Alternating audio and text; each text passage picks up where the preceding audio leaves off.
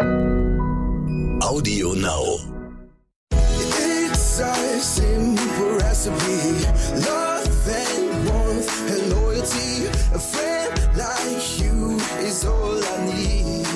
A friend like you is all I need. Herzlich willkommen bei Tierisch Menschlich, dem Podcast mit Hundeprofi Martin Rütter und Wissenschaftsjournalistin Katharina Adick. Die Musik ist immer noch da. Zeichnen wir schon auf? Da schneiden wir alles raus. die Musik ist immer noch da, die Musik ist immer noch da. Dieses zauberhafte Lied. Ja, deine Saat ist aufgegangen, würde ich Nee, sagen. Aber wie war denn dein Feedback so? Wie haben denn die Leute äh, auf dich reagiert, als wir, äh, übrigens, äh, manche Menschen haben gesagt, wir haben wie ein altes Ehepaar gezankt. Also ich fand mich eigentlich sehr sachlich. Nein. Wenn du sagst, und wenn ich einen Attest einreiche, dass ich die Musik nicht mehr aushalten kann, ist es nicht sachlich. Also ähm, ja, was soll man sagen? Die Zahlen sprechen jetzt erstmal oberflächlich betrachtet für dich. Tausende von Downloads, Ach, ist es so? das ist so. Ja, ich gut einmal, ne? Dann lädst es dir runter, hörst es dir an und ja. Gänsehaut. Und, Nein, aber- ich habe aber tatsächlich einige ähm, Fürsprecher und Leidensgenossinnen und Genossinnen ausgemacht und äh, da nochmal ein ganz großes Dankeschön an alle, die sich da aus der Deckung getraut haben. Wir haben jetzt eine Selbsthilfegruppe gegründet. Ähm, wir treffen uns einmal in der Woche und da wird sehr viel geweint. Und hört euch das Lied an. Wir lassen den Schmerz einfach zu. Ja, aber weißt du, was das Lustige ist? In meinem Umfeld gab es ganz viele Reaktionen darauf. Es haben natürlich auch jetzt, also, oder vielleicht fangen wir anders an. In der Community war die Tendenz wirklich, 95 Prozent der Leute haben gesagt, das Lied muss bestehen und wir haben uns daran gewöhnt und wir mögen das. Und jetzt, wo wir noch wissen, wie emotional der Text ist und so, ist es wirklich ganz toll. Ähm, aber in meinem privaten Umfeld haben nahezu alle gesagt, pass mal auf, die Frage stellt sich doch gar nicht, wie die Community das findet oder du. Ihr macht gemeinsam einen Podcast und da kann es doch nicht sein, dass einer von den beiden leidet, während der andere sich freut. So, genau so äh, kann ich mich dran erinnern, habe ich das ungefähr fünfmal formuliert. Aber ja, ja ich gehe, gehe das ja auch äh, ein. Äh, mein Sohn Marvin versuchte mich gerade zwei Minuten vor Aufzeichnung dieser Folge zu erreichen. Dann habe ich ihm eine WhatsApp geschrieben, wir zeichnen gerade den Podcast auf. Er schreibt, okay, aber ändert bitte das Lied. Und das ist also der? Moment der Enterbung. ja. Ähm, aber ich finde tatsächlich. Aber er pflegt dich dann wahrscheinlich auch nicht. Ne? Das musst du auch so sehen. ich Das denke, ist ja keine Einbahnstraße. so gesund wie ich bin, werde ich sowieso unsterblich sein. Ja. Ähm, aber ich möchte das jetzt wirklich offiziell verkünden. Ich finde, im Kern hast du recht. Ja, Ja. Denn wenn ich das so emotional finde, das Lied und so schön, kann ich es mir ja auch privat anhören. genau. Und ich finde, dass wir beim letzten Mal eigentlich schon kurz vor einer guten Einigung waren. Nämlich, dass wir das ja jetzt viele Folgen gedödelt haben. Und die nächsten zehn Folgen kannst du dir das aussuchen. Echt? Ja. Ja, großartig. Ähm, wir sind jetzt ja bei Folge 13 schon. Gut. Und ab Folge 14 gibt's ein neues Lied. Ja. Sehr gut. Beschwerden bitte an Katharina. Nein, aber so machen wir das. Wir machen das dann mal. Ich finde das irgendwie cool. Wir haben jetzt dann so 13 Folgen diskutiert. Ja. Jetzt sagen wir, okay, wir hatten keine Einigung. Also kannst du 10 Folgen bestimmen. Ja. Von mir aus auch jede Folge ein anderes Lied, ist mir auch egal. Ja. Ähm, und dann finden wir vielleicht eine Einigung. Das finde ich wirklich gnädig. Da freue ich mich drauf. Also ähm, Ich bin ein demokratischer Diktator. Ich habe schon überlegt, ähm, wie ich mich selber sozusagen so umkonditionieren könnte, dass ich das irgendwie mit was Positivem verbinde. Wobei, worauf ich nämlich auch sehr viel Fürsprache zu, zurückführe wiederum. Ne? Also wenn die Leute, es ist so ein bisschen wie bei den bei dem Pavlovschen Reflex, das Glöckchen klingelt und es wird gleichzeitig gefüttert. Das heißt, irgendwann läuft der Sabber schon, wenn das Glöckchen nur klingelt. Ja, und dann denken die Leute, gleich Ich kommt der Ritter und erzählt was Lustiges, deswegen ist das Lied gut. Ja, aber ich könnte dich hier äh, gegenkonditionieren. Ich könnte dich mit Gummibärchen bewerfen, immer wenn das Lied kommt. Versuchen kann man's. Aber jetzt haben wir ja zum Glück eine andere Lösung gefunden. So. Ich habe gesehen, dass du tatsächlich einen der Tipps, die wir schon mal gegeben haben, für Gartenteiche in die Tat umgesetzt hast. Mega, oder? Ja, also es befindet sich eine kleine gläserne Säule im Gartenteich. Ja. Seit Drei Tagen. äh, und Ja, der Fisch an sich geht da nicht rein. aber ich, äh, ich habe ich hab das aber gesehen. Es gibt Fische, die das machen. Also äh, ganz sicher. Ja, die, unter einer von denen hieß Nemo wahrscheinlich. Nein, das waren ganz ähm, Du hast ja diese edlen äh, Keukarpfen von 150.000 Euro pro Stück hier im Teich schwimmen, nehme ich mal an. Ne? Ach so. so, ich dachte, komm, ja, natürlich. Ja, sicher. Die schwimmen. Nein, das waren ganz normale Goldfische, so welche wie du auch hast. Ja. ja, also das sind ja wirklich, da kostet, also die kleinen kosteten, glaube ich, 7 Euro und die großen 23. Ja. Ähm, es waren zwölf, jetzt sind es noch sieben. Aber ähm, die sind jetzt seit einem halben Jahr hier, die sind ordentlich gewachsen. Die würden aber in diese Röhre reinpassen. Ja. Aber ich stelle dir die These auf, dass niemals auf dem ganzen Planeten jemals ein Fisch in so eine Röhre geschwommen Wie? ist. Aber ich habe dir doch Bilder geschickt. Meinst du, das war alles ja, montiert? Bilder, Bilder. Das war Bewegtmaterial, das waren Videos. Oder sind das so Spezialfische? Oder sind andersrum deine Fische, vielleicht haben ich, Förderbedarf? nein, ich glaube, dass du da wirklich einem äh, Trickbetrüger aufgesessen bist. Und du ja jetzt auch. Und ich habe damit für 99 Euro mir eine Kunststoffröhre gekauft. Ach so, okay, gut. Ja, nee, Kunststoff ist natürlich nicht Glas, alles klar. Nee, in Glas gibt's die gar nicht. Nee, aber die gibt es auch tatsächlich noch größer. Ich könnte mir vorstellen, dass es Nein, den. nein, das war die. Das ist, weil das ja so ein Riesenteich ist. Ach, deswegen wirkt das so auf deine Ja. Hacienda. Da Genau. wirkt alles dann so klein. Genau. ja. Okay, warten wir es ab. Wenn da Willst jemals ein Fisch drin sein sollte, und ich werde das sofort filmen, versprochen. Ja, und äh, vielleicht ist ja sonst noch jemand äh, unter den Hörerinnen und Hörern, der oder die schon mal mit sowas Erfahrung gemacht hat. Ich könnte mir vorstellen, dass man die so ein bisschen anfüttern muss vielleicht oder dass du es denen mal vormachen musst. Oder den Rest des Teiches unter Strom setzen, dass sie sich da verkriechen. Wir- Guck mal, hier ist doch wie schön Vielleicht sollte HP Baxter, also Scooter Ja. quasi, sollte der das hören, der hat bestimmt einen Tipp für mich. Der ist ja passionierter Aquarianer. Aber äh, hält der Fische auch im Außenbereich oder hat, hat er nur so Zierfische fürs Aquarium? Ich glaube ehrlich gesagt, dass HP Baxter, wenn der ein Aquarium hat, dass das mindestens allein dieses Aquarium Ja. größer sein wird als die größte Spaßbad Deutschlands. Da schwimmen wahrscheinlich so Orcas drin rum und Genau. Ich glaube, dass äh, wenn der HP Baxter ein Aquarium, also er hat ja ein Aquarium, aber ich glaube, sein Aquarium darauf könnte man Wasserski, könnte, man da Wasserskitraining anbieten. es ist etwas wirklich sehr Aufregendes passiert in Köln, mitten in Köln. Es- Ah, ja, ja, ja, ja. Ich glaube, so nah äh, werde ich auch wahrscheinlich nie wieder einem wilden Wolf kommen. ne? Ich habe hier auf dem Sofa gesessen und ferngesehen und war ahnungslos, äh, wie ja fast alle Kölner. Aber ähm, durch Ehrenfeld, also so ein Kölner Stadtteil, der ein paar größere Grünflächen hat, ähm, hat da ist er zuerst gesehen worden, neulich nachts. Äh, Es muss so zehn nach zwölf war das, glaube ich, als eine Passantin den gesehen hat. Und dann kann man das so ein bisschen nachverfolgen. Von da aus hat er sich so in den Nord Westen Kölns weitergearbeitet, war noch mal in Bilderstöckchen zu sehen. Für Kölner ist das ein ganz normaler Name für einen Stadtteil. und in Weidenpesch und ist immer, hat eigentlich immer denselben Eindruck vermittelt. Der war auf der Flucht. Es gibt auch Material von einer Überwachungskamera, da sieht man ihn auch ein bisschen. Man, man, man sieht auch, ohne Wolfskenner zu sein, das Tier wollte da nicht hin. Das ist irgendwie ein Versehen Ja. gewesen. Ne? Ja, es ist natürlich, also ich sag mal, da, da könnten wir eigentlich eine Sondersendung äh, zu machen und sollten wir vielleicht uns auch echt mal vornehmen, der Wolf zurück in Deutschland. Es ist ein hochkomplexes Thema. Ich habe vor ein paar Jahren ja schon mal eine Reportage darüber gedreht. Ja. Und ähm, bin da tatsächlich natürlich unterwegs gewesen. Da gab es, glaube ich, so registrierte 300 Wölfe. Ähm, die deutsche Jägerschaft spricht jetzt von 2000. Der NABU von, weiß nicht, 600. Ja. Ähm, ich ich habe aber natürlich keine Ahnung. Ich habe die nicht alle persönlich durchgezählt. Aber damals bin ich mit dieser Reportage unterwegs gewesen und wollte eigentlich die Ärmel hochkrempeln und alle zur Sau machen, die sagen, der Wolf muss erschossen werden. Weil ich so gedacht habe, Leute, das ist doch wirklich toll, dass so ein komplexes Raubtier in Deutschland wieder angesiedelt ist. War dann aber nach dieser Reportage und nach den Recherchen ein bisschen anders getaktet, muss ich gestehen. Und dass ich natürlich toll finde, wenn Wölfe hier angesiedelt sind, ist klar. Wir sind aber jetzt gerade in einer Situation, wo ähm, Gefahren da sind, die greifbar sind. Ja, aber wenn man jetzt noch mal so zurückgeht auf dieses wahrscheinlich Jahrhundertereignis, dass ein Wolf mitten im, in Köln steht, im Szeneviertel zwischen Bars und Hipstercafés, das ist ja wir- wirklich was, was nur durch Corona erklärbar ist. Dadurch, dass nachts so wenig Verkehr war, ähm, ist der, der ist wahrscheinlich irgendwo an der Straße falsch abgebogen, ohne es zu merken. Und das Ja. wäre nie passiert, wenn jetzt nicht gerade auch so wenig äh, Verkehr auf der Straße wäre. Ne? Ja, das ist eine Theorie. Ähm, es gibt aber ja aus dem Ausland auch ähm, Aufnahmen, wo äh, in, in großen Innenstädten Leute an der Diskothek stehen, also wirklich 300 Leute stehen da an und das Wölfchen schlendert so vorbei, als wäre es ganz normal, knabbert an der Mülltonne, guckt ein bisschen, guckt sich dreimal um und geht wieder. Aha.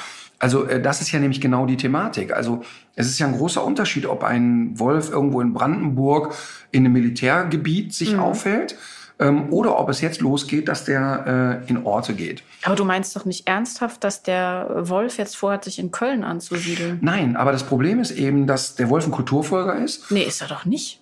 Wieso ist denn der Wolf ein Kulturfolger? Erstmal ist er eine total faule Sau. Ähm, Also im Banff National Park zum Beispiel, wo Wölfe leben, Ja. ist die dichteste Population an der Zugtrasse, weil da nämlich immer totgefahrene Tiere sind. Ja. Ähm, ist ein Aasfresser und da alles das, was er leicht erbeuten kann, da ist er in der Nähe. Das bedeutet also, dass der selbstverständlich Kulturfolger ist im Sinne von, wo kann ich schmarotzen gehen? Okay. Aber Ähm, da, wo der auf Menschen trifft, ist der doch, ähm, das hat man doch eigentlich noch nirgendwo richtig beobachten Ja, können, aber- dass die sich da dauerhaft an, ansiedeln. Ja, aber pass auf, jetzt kommt ja genau das Thema. Also damit kein falscher Eindruck entsteht, ich sage ja jetzt nicht alle Wölfe erschießen, um Himmels Willen. Ich finde das ja toll und bin ja, ähm, der NABU hat ja immer die Möglichkeit, sich bei uns auf Tour zu präsentieren, Aufklärungsarbeit zu leisten. Ja. Ich habe so einen Sticker, Rotkäppchen lügt und finde es irgendwie auch, äh, finde es natürlich total wichtig. Aber trotzdem sind wir gerade in der Situation, dass wir, und ähm, das haben wir ja selber recherchiert und haben Menschen getroffen, die Folgendes erleben, dass eine fünfköpfige, eine fünfköpfige Wolfsgruppe von ganz jungen Tieren und junge Wölfe, die sehen mit fünf Monaten schon so aus für einen Laien, als wären die ausgewachsen. Die Ja. sind dann eben nicht mehr klein und tapelig. Ja. Ähm, und wenn du aber, so wie passiert, vor Jahren schon, Passantin geht mit ihrem Golden Retriever in einem Wald spazieren. Und zwar nicht im dichtesten, wildesten Wald, sondern da, wo man mit dem Auto parken kann. Und so eine fünf-, sechsköpfige Gruppe läuft so mit der mit zehn Minuten. Und so aus einem Abstand von 15 Metern, dann ist das eine ernstzunehmende und eine reale Gefahr. Ja, das Ähm, würde, glaube ich, auch kein anderer, kein Hundehalter bestreiten. Genau, man das, das findet man auch nicht sexy oder so. Ich, hab, Ja. ich war total fasziniert, hab gesagt, haben sie ein paar Fotos gemacht und so. Und ähm, ich wäre ja, ne, aber Ja. wenn ich Emma an der Leine gehabt hätte, wäre die Situation wirklich ein Problem. Und wir haben ja jetzt, glaube ich, im Raum Hessen auch die Situation gehabt, nachweislich, Wolf geht in den Pferdestall. Ähm, dann haben wir viele Situationen, wo Schafe gerissen werden. Weißt du, du sitzt in Hamburg in der Innenstadt oder in Köln und sagst, ah, finde ich ja toll, dass der Wolf wieder zurück ist in Deutschland. Wenn du aber mit Menschen sprichst, die das erlebt haben, dass du also als Bauer rauskommst und da liegen 20 Schafe äh, zerfleddert und der Rest der Schafgruppe geht einfach mal für ein Dreivierteljahr nicht mehr auf die Wiese. Ja, aber Ja. und ich gehöre auf jeden Fall auch zu den verstrahlten Städtern, die da so eine romantische Vorstellung von haben und nicht mit einer Schafsherde draußen rumstehen. Ja. Aber ich frage mich dabei gleichzeitig natürlich auch, ähm, ob es nicht doch Möglichkeiten gibt, auch Schafe zu schützen, so wie es ja über viele, viele Jahrhunderte auch gelungen ist, Ja. wo man sich eben den Lebensraum geteilt hat.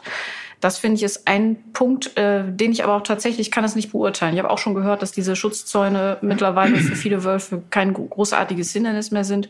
Und wenn du an Herdenschutzhunde denkst, du hast es ja schon oft erzählt, sobald die in einem relativ siedlungsnahen Gebiet ähm, freidrehen, ist das ja auch schon nicht mehr so ganz unproblematisch. Genau. Aber ich frage mich schon, ob es da nicht doch eine Lösung gibt. Und ich finde manchmal auch das Argument mit den gerissenen Schafen dann doch ein bisschen fadenscheinig. Also Mhm. jetzt sind es vier Schafe gewesen ähm, in der Rheinaue, die gerissen worden sind, wo man, wobei man ja noch nicht weiß, ob es der, der Wolf gewesen ist. Aber da- das meine ich auch gar nicht. Das meine ich auch gar nicht. Ähm, ich, um Gottes Willen will ich, das ist ja total klar. Also nochmal, ich freue mich über jedes Wölfchen, was hier rumläuft. Ja. Und, und, und, und sag ja jetzt auch schon in so der Verniedlichung Wölfchen. Trotz alledem muss man die Situation ernst Ja, nehmen, denn wir total. reden von einem Beutegreifer, der Dutzende und Hunderte Kilometer innerhalb von ein paar Tagen überbrücken Ja. kann. Also wir haben eben nicht die Situation, dass wir sagen können, man hat ja, oder wir rollen es vielleicht ein bisschen anders auf. Wir haben ja mit ganz vielen Experten gesprochen und dann erste Maßnahme sind immer sogenannte Vergrämungsmaßnahmen, wo man sagt, wie kriegt man das Raubtier vergrämt und sagt dem, guck mal, hier ist es unangenehm für dich. Ja. Das fängt an mit, man guckt, oh, da sind junge Tiere, man macht denen Druck. Also es gibt Knallgeräusche, es gibt Sachen, die die doof finden, wo sie Angst vor entwickeln, also zurückgezogen bleiben. Funktioniert beim Wolf genau gar nicht. Ja, also merkt, ah, okay, die Stelle ist doof, wandere ich mal 15 Kilometer weiter, auch hier ist ja gemütlich.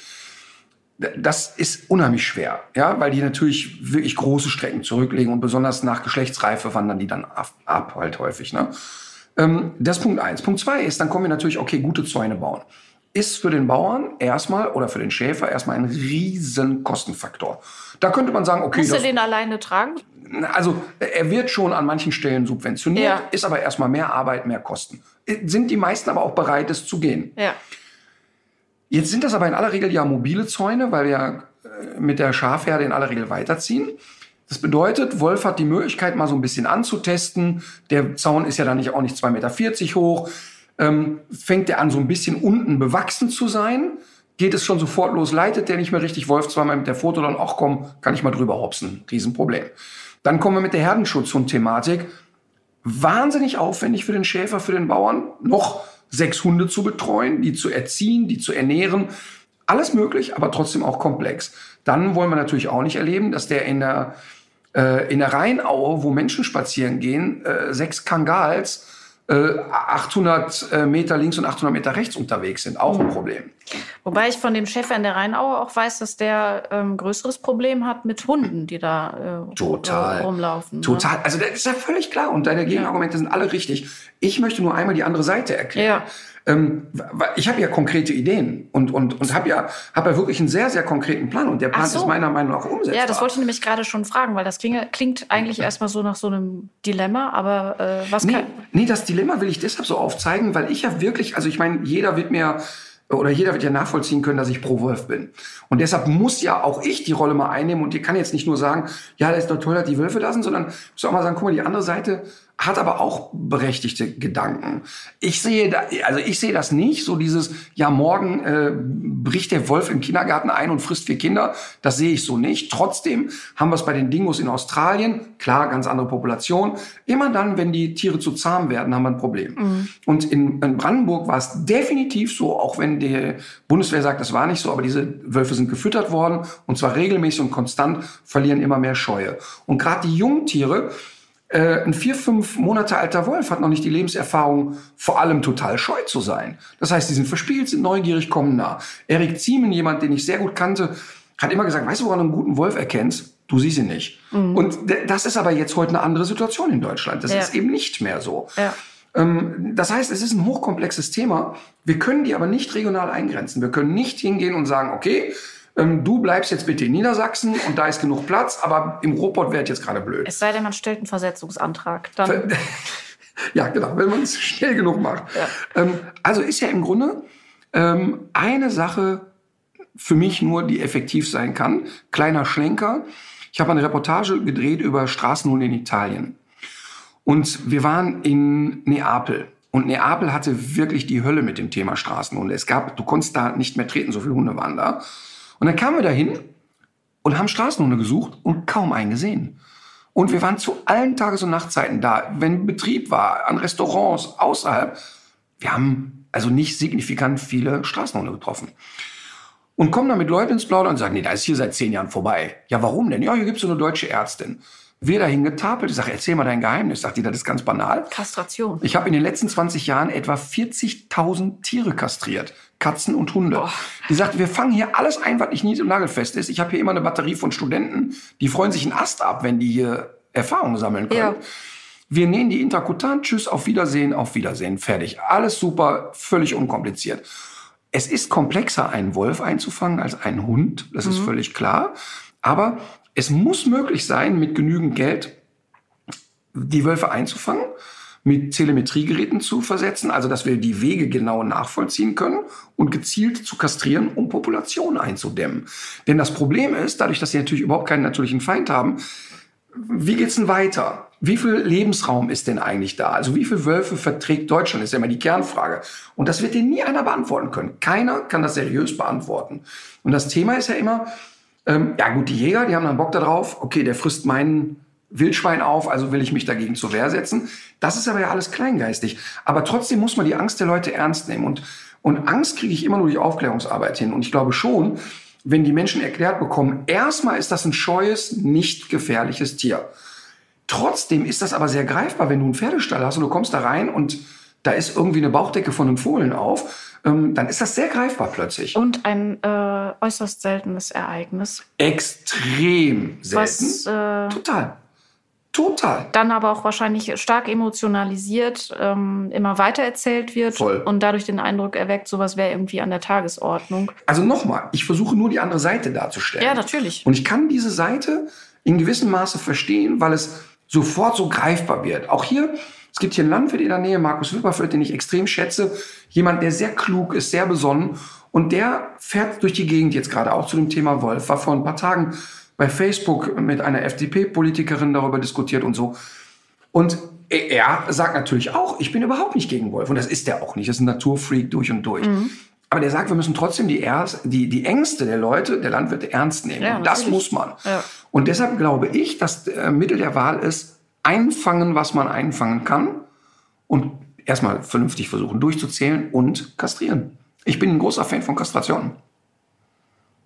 Aber das würde ja bedeuten, dass die Rudel sich eigentlich so, wie sie sich jetzt momentan ja ausbreiten und ihre eigenen Lebensräume suchen, das wäre damit ja vorbei. Also du hättest eigentlich keinen wirklich wilden Bestand mehr. Ja, das halte ich aber trotzdem auch für richtig.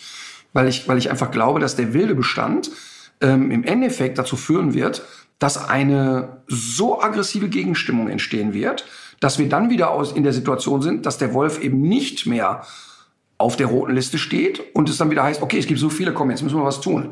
Und das will ich eigentlich vermeiden. Dass man also sagt, man versucht die Bestände so zu regulieren, dass sie händelbar sind. Und jetzt rede ich nicht Aber von wir haben doch eigentlich gar nicht unbedingt jetzt ein, ein Problem mit der absoluten Zahl. Im Zweifel reicht ja auch ein kastrierter Wolf, der den äh, Weidetieren in einem bestimmten Landstrich zusetzt. Damit hast du ja eigentlich so den, den Ärger der Genau. Leute auch nicht wirklich eingefangen. So. Nein, nein, es geht, das ist ja klar. Wir werden auch immer, auch wenn wir Bestand noch so klein halten, in eine Situation kommen, wo ein Wolf ein- einem Menschen ein Schaf wegfrisst. Ja. Das ist völlig klar. Ja. So, so wie jemand, der Hühner im Garten hat, auch irgendwie erleben wird, der Fuchs hat hier zwei Hühner geklaut. Ja. Das wird alles passieren. Aber trotzdem ist ja die Frage, in welcher Schlagzahl passiert das und wie geballt passiert das. Mhm. Und da glaube ich schon, dass eine, dass eine zu große Population ein Thema werden kann. Ähm, das ist ein Riesenthema. Und deshalb glaube ich schon, dass wir analysieren müssen, und zwar verbindlich versuchen zu analysieren, wie viele Tiere haben wir denn überhaupt? Und das fängt ja, das ist ja schon schwer.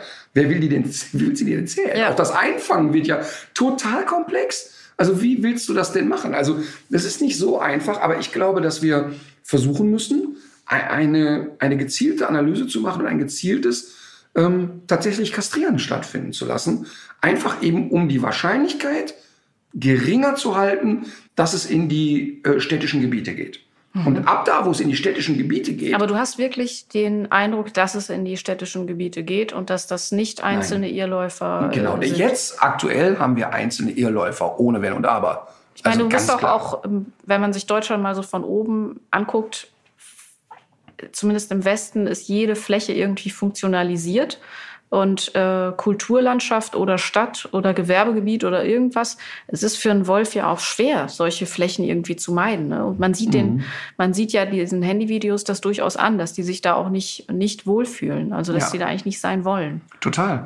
Aber ich will ja vermeiden, dass wir in den Zustand kommen, dass es so weit geht. Was wir jetzt haben, sind, oh, so, so ganz klassisch, ne, über die Straße gelaufen, ein Tröd, erstmal weggelaufen, ach, dann gehe ich noch mal einen weiter, ach, hier habe ich was zu fressen gefunden. Weil äh, selbst im Kölner Stadtwald findet der erstmal genug Kanickel. Ja. Ähm, der, der hat ja jetzt nicht sofort Leidensdruck. Der war ja möglicherweise auf dem, äh, auf dem großen Friedhof in Köln, der Melatenfriedhof. Da wird er sicherlich auch einiges gefunden haben. Da sind viele, also jetzt nicht die, die Leichen ausgebunden, Nein, sondern nein. viele Kaninchen. Also damit da nicht eine falsche Eindruck entsteht. Schon Äh, wieder Bilder in den, in den Köpfen. Der Westen, Katharina Adigat. Äh, naja, auf jeden Fall, was ich sagen will, ist, dass ich eigentlich deshalb jetzt so früh versuchen möchte, oder ich kann das so nicht entscheiden, aber ich würde gerne früh eingreifen, weil wir nicht in die Situation kommen dürfen, dass das so oft passiert. Weil jetzt haben wir Irrläufer.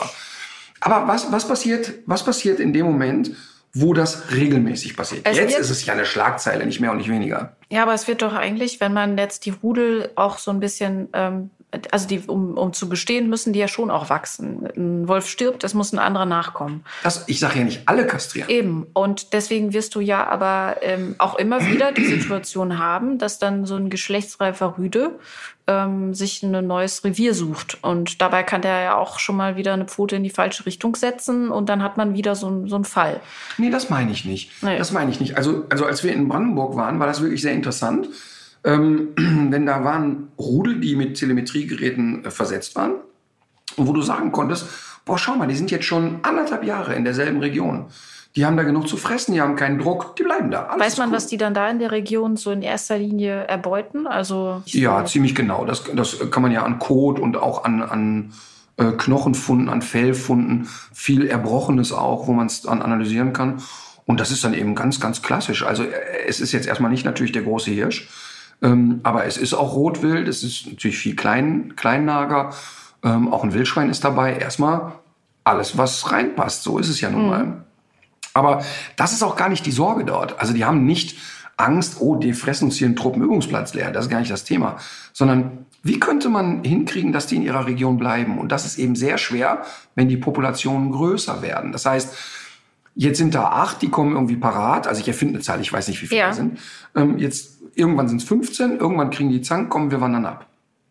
Und dann ist eben die Frage, wohin wandern die denn? Und deshalb glaube ich schon, dass das Bestreben sein muss, gezielt in Populationen einzugreifen. Wahrscheinlich gibt es jetzt ähm, äh, die Gesa oder wer auch immer sich genauer damit beschäftigt, ähm, wird jetzt sich die Haare ausreißen und sagen, der Rütter ist völlig durchgeknallt. Ähm, wir wollen doch, dass ein großer Genpool da ist. Ja, dass die- eben. ja, das ist, verstehe ich alles total. Aber weil ich eben total pro Wolf bin, möchte ich vermeiden, dass es zu sehr in die Randgebiete der Städte geht. Und die Chance ist groß. Ähm, einfach weil die, ähm, naja, sehr anpassungsfähig sind. Und wir haben da in Brandenburg wirklich gesehen, da ist eine Gruppe, die sind scheu, die sind da ansässig. Da guckst du aus fünf Kilometern drauf, da nimmt er schon die Nase und sagt, oh, da steht jemand, den kenne ich nicht weg. Und dann gibt's da aber auch äh, das, was die dann Problemwolf nennen, die sind so wenig scheu. Da, da, wir haben da Videos von Leuten oder auch die Leute dann getroffen. Da steht wirklich ein Wolf, ist auf dem, ist, ist auf dem Weg, so drei, vier Rehe zu jagen und zu scheuchen, kommt nicht richtig dran, Passanten kommen vorbei, bleibt stehen, wird neugierig, schlendert auf die Passanten zu. Dann gibt's ja immer Anweisungen vom Nabu, wie verhält man sich, verhalten sich ruhig, im Zweifel machen sie mal ein lautes Geräusch. Du siehst zwei, drei erwachsene Menschen, die fuchtelnd mit einer Jacke auf den zulaufen, der bleibt genau stehen und sagt, ja und jetzt? Ja, ja, das war nämlich auch eine Frage ähm, von einer Hörerin, was man dann eigentlich am besten macht. Ja, wenn ihr, wenn ihr einen Wolf seht, einfach wirklich ruhig verhalten, schöne Fotos, schöne Video machen. Und, Das- ach, und das- rückwärts wegschleichen Nein, sozusagen. also ich, ich sehe das nicht, dass wir aktuell in der Situation sind, Mhm. dass du hier im, im Stadtgebiet irgendwo spazieren gehst oder auch nicht hier äh, im Willefors Park oder in München im englischen Garten gehst du nicht spazieren und morgen latscht der Wolf hinterher und fällt dich von hinten an. Das ist ja, ja gut, aber jetzt gerade so zu Pandemiezeiten haben, sind ja viele auch schon ein bisschen weiter draußen auch Mhm. unterwegs. Also das kann ja kann einem ja dann schon passieren, dass man sich mal über den Weg läuft. Also die, die, die größte Problematik entsteht, wenn du einen Hund dabei hast. Ja, wenn, genau. Wenn du alleine unterwegs bist, ist es, glaube ich, wirklich erstmal easy. Ja. Ruhig verhalten, kein Trara, paar schöne Fotos, paar schöne Videos machen. Und im Zweifel tatsächlich das, was auch der Nabu ja rät, ähm, mit der Jacke fuchteln, laut sein, Schritt drauf zugehen. Aber das ist wirklich für mich alles Quatsch.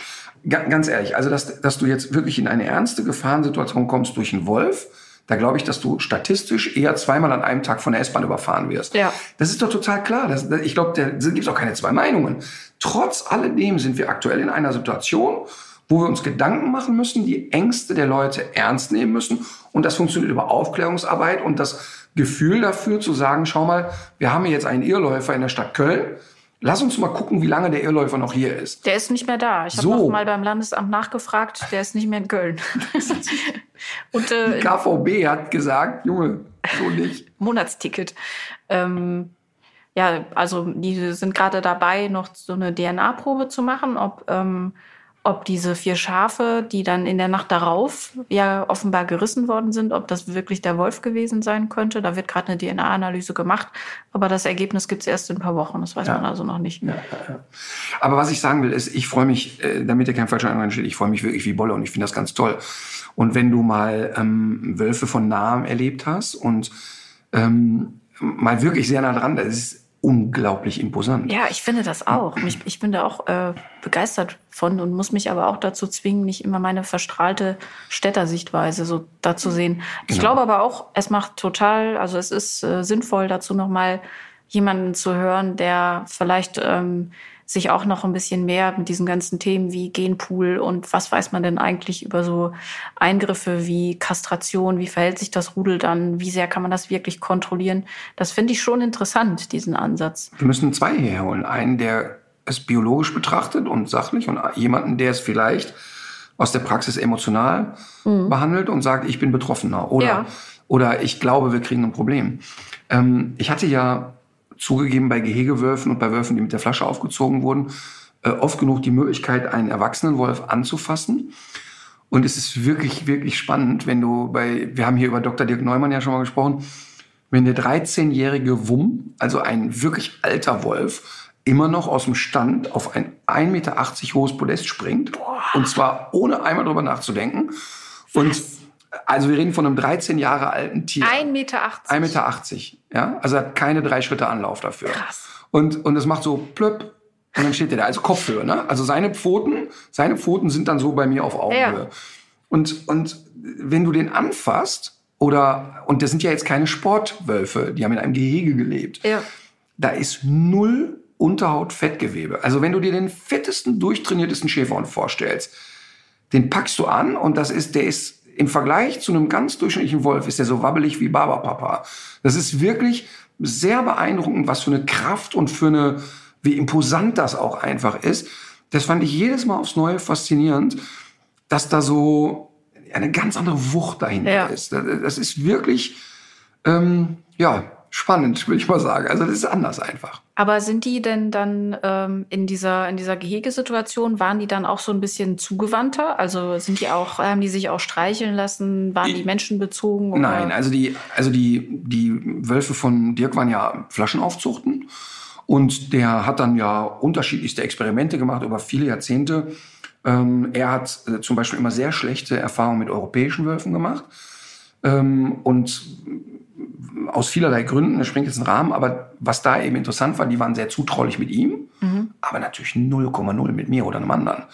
Das heißt also, ähm, du, die waren immer bis zuletzt, die kannten ja auch die Tiersituation im Sinne von, da geht ein Spaziergänger vorbei und bei der Fütterung sind Menschen nah, sobald eine Veränderung kam. Also da war wirklich, wirklich fünf Kilometer entfernt auf einer Lichtung, ging jemand durch den Wald, die standen alle wirklich senkrecht, haben sofort gemerkt, da oben ist irgendwas anders.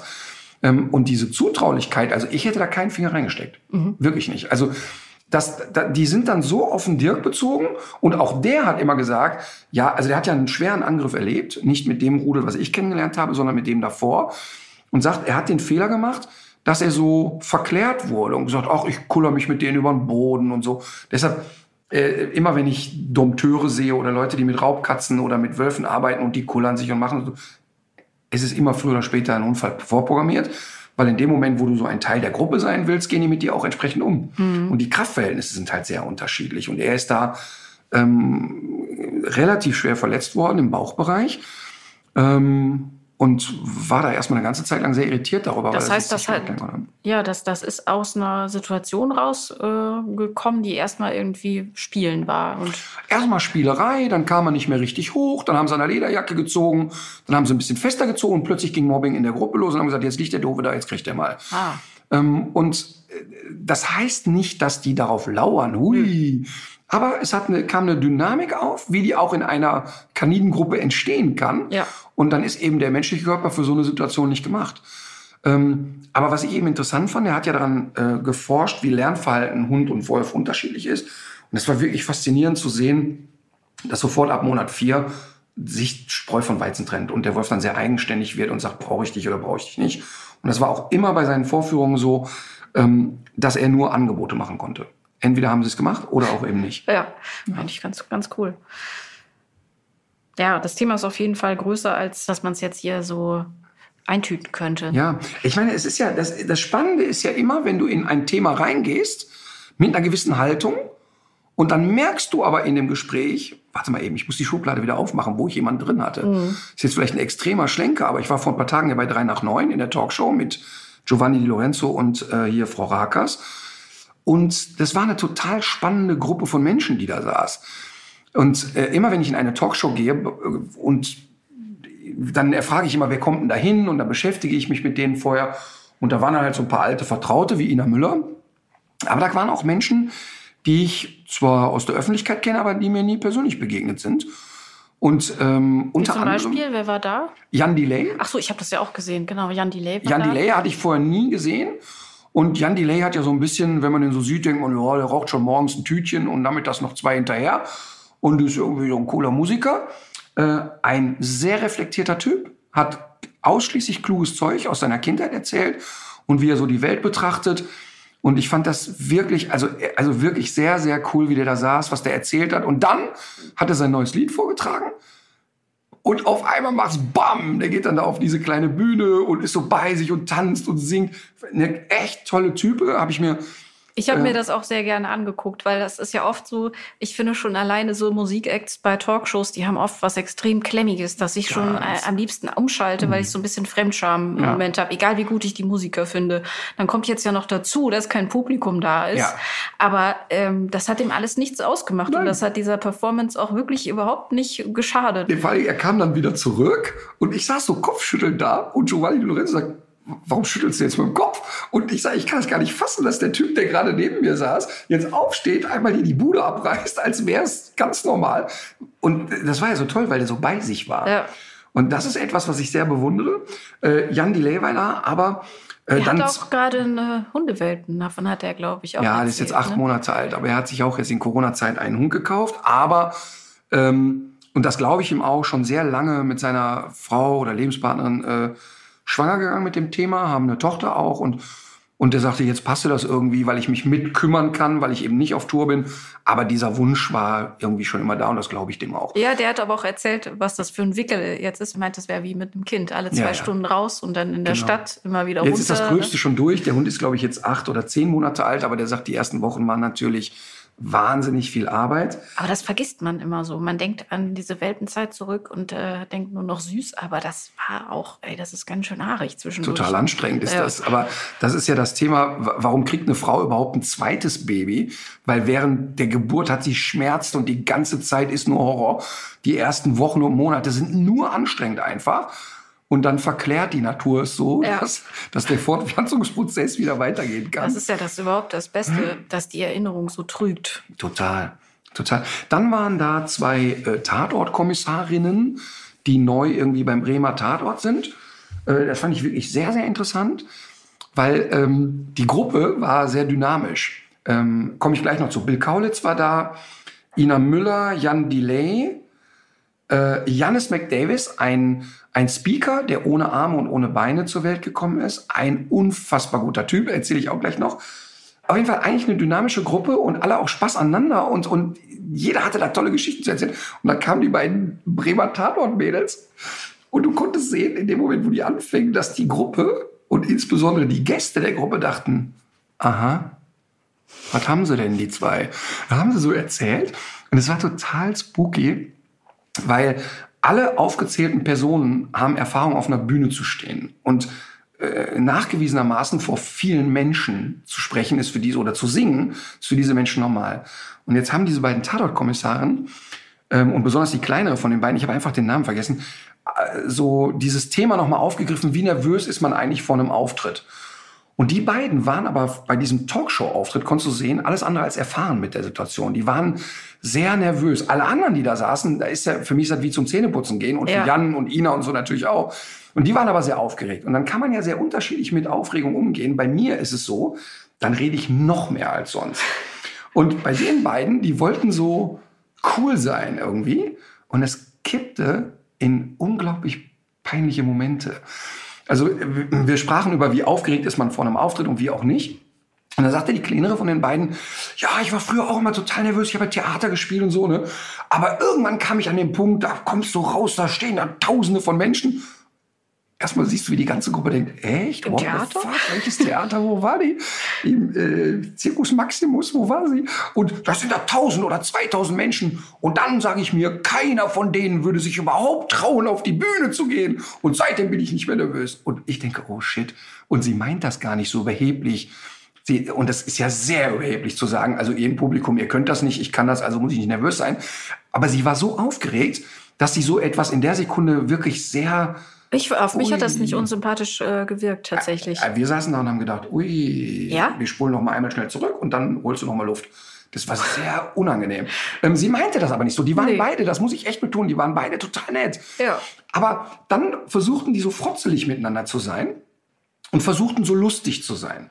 Und du konntest sehen, dass alle in dem Raum denken, bitte, bitte hört auf. Hört bitte, bitte, bitte auf, wenn Menschen so künstlich lustig sein Ja. wollen. Ne? Und, und Was ist, wie geht's dir denn, wenn, die, wenn du dich fremdschämst? ja, pass auf. Bei mir ist es so, dass ich je nachdem, in welchem Bezug ich zu der Person stehe, eingreifen will. Das bedeutet, die beiden taten mir jetzt wahnsinnig leid, weil ich merkte, die vergaloppieren sich volles Brett. Ich kam aber nicht da rein. Ich konnte nicht da eingreifen und, und auch niemand in der Gruppe konnte das. Und dann haben die wirklich, also, wen wir jetzt hier am Telefon haben, ich gehe mal kurz ans Telefon, so Ja. viel Zeit muss sein. Ja. Hallo Leni, wir zeichnen gerade einen Podcast auf. Warte, ich zeig dir mal. Du bist on air. Möchtest du uns was Schönes erzählen? Ähm, ich habe nur eine Frage. Ja, du könntest, du könntest, also du bist jetzt wirklich, ne? Also das bleibt alles drin. Hallo. Du könntest mal erzählen, wie läuft's denn beim Apportieren mit dem Futterbeutel? Sehr interessant. Kein Kommentar. Bis später. Tschüss. Ich, hab- ich habe aber den äh, Filmtipp, äh, ich habe mir den Film angeguckt, Leni. Welchen Film? Dinner für Spinner. Dinner für Spinner hattest du empfohlen. Sehr, sehr lustig. oder? Okay. So, Leni, dann, ne? Viel Spaß beim Training. Tschüss. Tschüss. Leicht traumatisiert, dass sie da im Bild war. So, auf jeden Fall. Ähm, wie, wie reagiert man, wenn man sich so fremdschämt? Ja. Ich wollte da eingreifen, ich konnte nicht, es, man kam nicht rein. Und jetzt wurden die, je unsicherer die wurden, je plauderiger wurden die miteinander und taten so, als wären sie ein alt eingespieltes Comedy-Duo. Und alle saßen da und dachten, okay, alles klar. Und dann sagt noch die eine von den beiden, und ich mache es sonst nie, aber jetzt mache ich eine kleine Empfehlung. Geht mal in die Mediathek. Ähm, da haben wir so ein äh, Behind the Scenes, How to do äh, äh, Tatort. Und da sind wir genau wie hier, total witzig. Und ich denke, bitte, bitte nein. Weil, ich sage noch einmal, total nette Menschen. Auch äh, hinter den Kulissen ganz freundlich und super.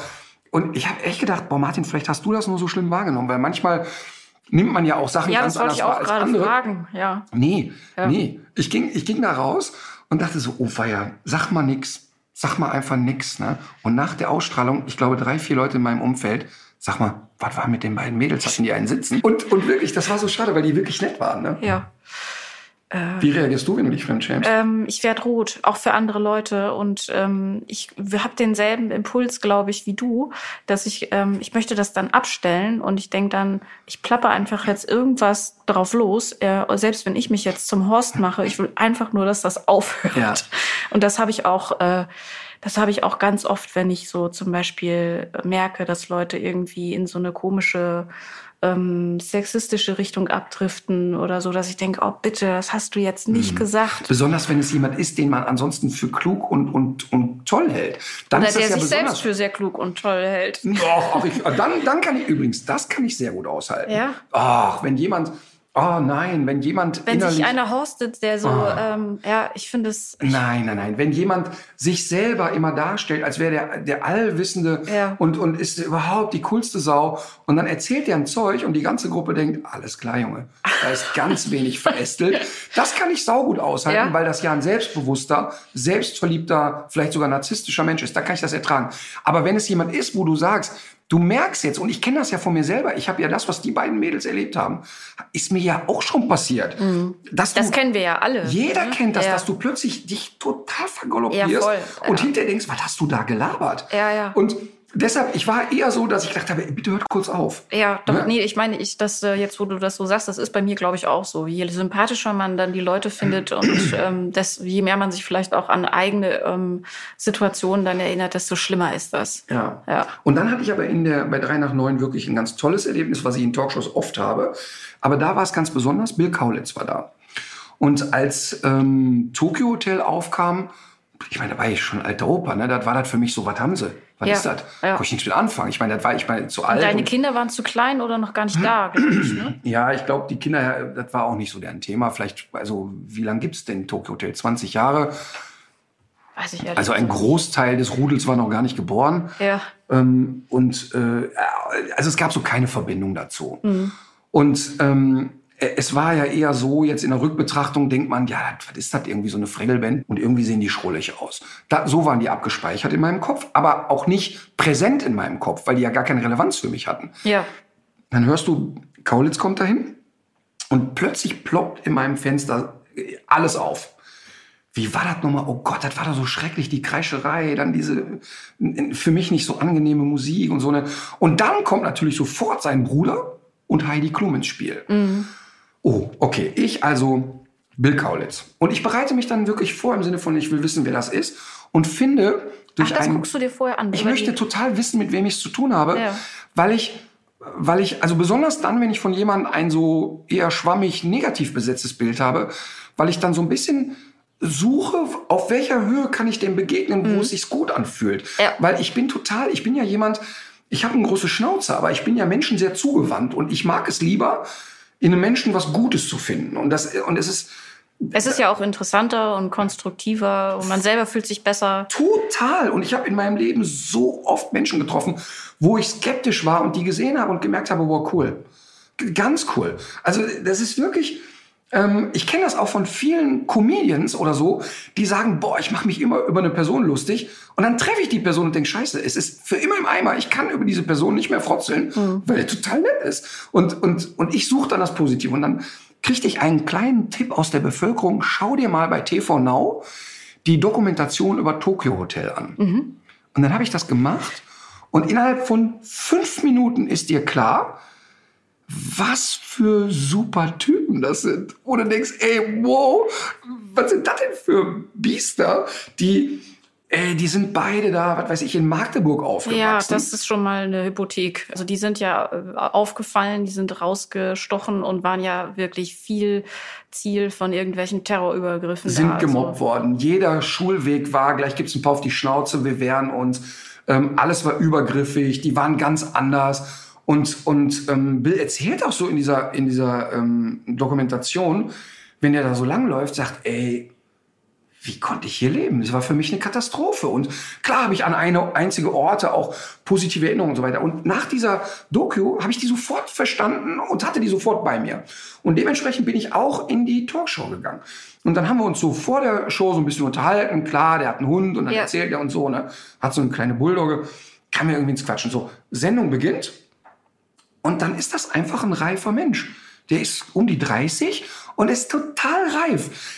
Der lebt auf, einer, äh, auf einem völlig anderen Planeten als ich. Aber jetzt sitzt der da und äh, Judith Rakers hatte nur Interesse an Heidi Klum. Oh ja, das wollte ich eigentlich gerade sagen, weil das ist mir negativ aufgefallen, dass äh, das ist ja bestimmt fünf, sechs Mal gefallen. Also als wäre das jetzt das Interessante, äh, Interessanteste an ihm, dass sein Bruder mit Heidi Klum verheiratet ist. Das hatte sowas von Bunte oder Neue Revue oder Ja, das wie ist ja diese so ganzen. Zeitschriften Genau, heißen. das ist ja so grundlegend. Ihre Fragenstrategie ist ja immer auf dem Level. Ja, fand ich sehr schade, weil der, das ist ja ein interessanter Mensch, der hätte bestimmt noch äh, hat- die ein oder andere Sache Ey, zu der hat auch erzählen total gehabt. erzählt. Der hat auch erzählt, wie er, ähm, wie er Opfer von Attacken waren, weil er, weil er als Junge im Alter von 10, 12 so lange Haare hatte und sehr hübsch war, haben sich ganz viele Jungs in den verliebt, stellen fest, der ist ein Junge und es gibt totale Aggression gegen ihn.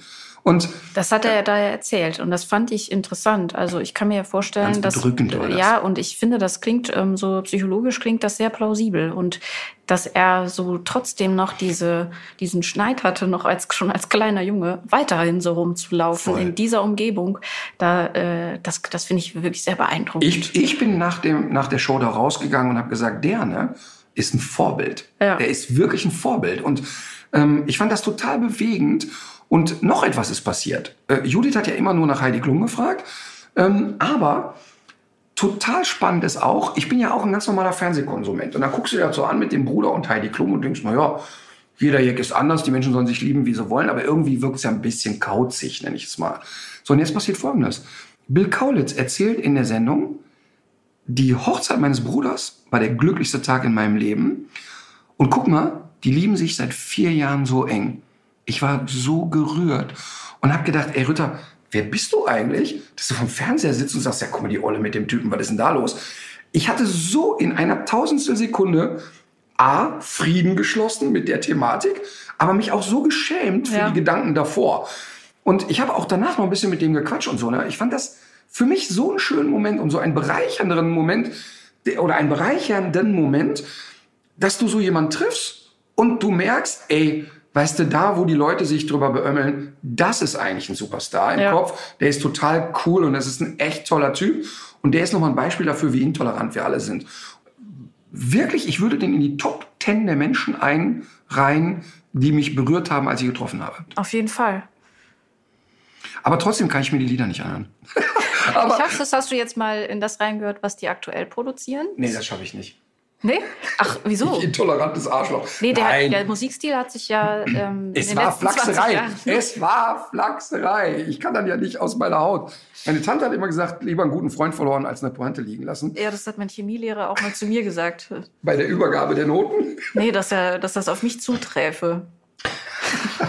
Nein, aber das ist natürlich total klar. Es war also wirklich ein toller Typ. Echt. Ja. Wir haben ja jetzt diese neue E-Mail-Adresse tierischmenschlich.audionow.de und da sind sowohl Fragen als auch natürlich Themenvorschläge und so weiter eingetrudelt. Äh, Wir können die nicht alle beantworten. Also eine Frage fand ich sehr lustig. Ist es ethisch korrekt, ein Nagetier im Laufrad zu halten? Also die ganze Zeit, ist das, ist das gemeint? Das sicher nicht. Ich glaube, Nein. so viel, so viel Nagetier-Expertise würde ich mir zutrauen, dass ich sagen könnte, so die ganze Zeit im Laufrad, das ist sicher zu viel. Nein, ja, ich denke, man muss nur eine Sache machen. Man muss das Laufrad auf gut 95 Grad erhitzen, damit das Nagetier in Bewegung bleibt. Ja. Denn nichts wäre schlimmer als ein Nagetier, das zur Ruhe kommt. Nein, auf keinen Fall. ähm, Ach, übrigens, da, äh, hier Nachrichten haben uns erreicht. Ne? Ähm, heute war das bei Facebook, also heute am Tag der Aufzeichnung, war das bei Facebook, da hat eine Frau geschrieben und ich habe es heute schon wieder getan, ähm, dass ich ganz oft die Redensart äh, benutze, wenn ich einen ängstlichen Hund sehe oder so äh, eine Extremsituation sehe, dass ich sage, hör mal, der steht jetzt kurz vor Selbstmord. Ach so, der- ja, das habe ich auch gesehen. Ja. der möchte sich das Leben nehmen. Und Ja. dann hat eine, eine, eine Frau geschrieben, pass mal auf, ich höre das immer alles total gerne und ich weiß auch, wie du es meinst. Aber wenn du betroffen bist von dem Thema und hast jemanden auf diese Art und Weise verloren, dann geht's mir bei der Formulierung immer durch Mark und Bein. ja. Und ich habe ihr geschrieben, ich antworte ja bei Facebook äußerst selten, aber da habe ich sofort geantwortet und gesagt, mir tut das echt leid, zumal ich es ja selber nachvollziehen kann. Das können wir in einer anderen Folge mal zum Thema machen. Drei meiner engsten Freunde haben sich umgebracht innerhalb von äh, immer so in einem Abstand von fünf Jahren. Und ähm, Das ist heftig. das ist wirklich sehr, sehr heftig. Ähm, aber trotzdem bin ich ja jemand, der immer noch einen Witz darüber machen kann. Ähm, und das ist ja meine Art, damit umzugehen. Und ähm, ge- genauso, mh, wenn ich, wenn ich sage, ja, dann äh, könnte sich von Zug werfen. Ich kannte Robert Enke sehr gut und, und, und vor allen Dingen Theresa gut. Ähm, aber das assoziiere ich nicht mit der Person. Also Ja. für mich ist Robert Enke nicht der Torwart, der sich von Zug geworfen hat, sondern der unfassbar liebenswerte Vater und toller Ehepartner für Theresa und der Ausnahmesportler. Ne? Ähm, aber trotzdem habe ich ihr geschrieben, also nicht Theresa, sondern jetzt der Dame geschrieben, dass ich das total respektiere und dass ich äh, Besserung äh, gelobe und wirklich versuche, mir das abzugewöhnen. Aber das ist seit 25 Jahren so eine Redensart in mir. Ich versuche die aber wirklich weniger zu nutzen. Ja. Gut. So, wo waren wir? Fragen haben uns erreicht. Als Themenvorschlag Hundeboxen. Da habe ich erst gedacht, wer macht denn sowas? Du meinst Hunde, die sich boxen, so wie Hunde kämpfen? Ich dachte, das ist jetzt irgendwie so neue. Oh Gott, Annik, echt. Ja, sorry. Hundeboxen. Ist das ein Thema? Wäre das mal ein Thema für uns? Nee. Ich glaube auch. Also die will wahrscheinlich wissen soll, wie viele Arten von Hundeboxen gibt es, also wo man einen Hund reintun kann und so weiter. Ja, Oder? oder ob überhaupt oder was fürs Auto oder so. Gibt's aber wahrscheinlich ganz gut nachzulesen in Hundezeitschriften, könnte ich mir vorstellen. Da Außer werden im- die auch immer getestet vom Außer im, ADAC. außer im Dogs-Magazin. das wissen wir jetzt. Gut, äh, Tipps für Dosenfutter, das regional nachhaltig und ohne Massentierhaltung oder irgendwelche Arten von, von Tierquälerei Ja, auskommt. es, es gibt es, ähm, glaube ich, tatsächlich eine kleine Produktionsstätte in Österreich. Wir können die noch mal recherchieren. ähm, da, die, die wirklich ähm, nachhaltig und bio und die haben dann auch nicht viel, was sie da verkaufen können. Ähm, aber ich glaube, dann kostet dann auch das 300, 400 Gramm Döschen gern mal 12 Euro. Darüber muss man sich im Klaren sein. Ähm, das ist ja genau die Thematik. Also ich würde auch gerne in unsere Trainingssnacks ähm, ohnmächtig, nur ohnmächtig gestreichelte Tiere verwenden, Mhm. aber es ist einfach nicht möglich. Also nicht möglich im Sinne von, ähm, was soll der Snack denn kosten oder was soll das Futter kosten? Also es wird, ist ein riesen schwieriges Thema. Ja, aber es ist auf jeden Fall eins, was man so in Zukunft irgendwie lösen muss. Ne? Total, total. Also ich finde ja, ähm, äh, deshalb, deshalb, ich habe mich ja immer über veganes Hundefutter lustig gemacht und ähm, tue es auch nach wie vor herzlich gerne. Aber trotzdem muss man sagen, wenn es, äh, wenn es äh, möglich ist, einen Hund glücklich zu machen mit Alternativen zu Fleisch, also Insekten kommt ja jetzt immer mehr das Thema, Insektenproteine, ähm, da muss man sich damit auseinandersetzen und das tue ich auch. Momentan habe ich noch keinen ernstzunehmenden Ansatz. Okay. Was ich auch gut finde, ist, dass jetzt auch immer mehr Richtung Dinge, die die Hundewelt nicht braucht, kommt. Und jetzt war ein Tipp CBD. Ähm, Hundeleckerlis mit CBD-Extrakt. Bitte hört auf, ey. Ich habe mal geguckt, was die so kosten. Also da gibt's natürlich auch ein gewaltiges Spektrum, aber ich habe auch ein beliebtes Produkt gefunden. Da liegt der 100 Gramm Preis bei 10,90 Euro. Ich kann diese ganze scheiß CBD-Öle und CBD-Diskussion und so, ne, das ist für mich nichts. Nee, ich habe äh, für Quarks zum Thema CBD einen Beitrag gemacht. Den findet man auch noch bei Quarks WDR 5 Hintergrund. Das gibt's glaube ich, sogar bei Spotify.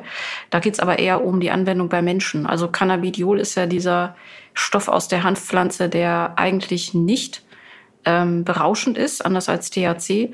Und es ist unglaublich, was da für Versprechungen mittlerweile verbunden sind. Und dass es da in bestimmten äh, Konzentrationen für bestimmte seltene Krankheiten, dass es da auch Potenzial gibt, das steht außer Frage. Aber das, was man jetzt so bekommt, äh, teilweise ja auch äh, außerhalb der Legalität, zum Verzehr sind die eigentlich gar nicht verkehrsfähig, diese ganzen Geschichten. Das ist oft so niedrig dosiert oder dann ist doch der THC-Gehalt höher, als man eigentlich, äh, als eigentlich sein dürfte. Also da wäre ich vorsichtig, vor allem weil das zum Teil unglaublich teuer ist. Naja, und ich muss auch nicht, ich muss mich auch nicht zu allem äußern.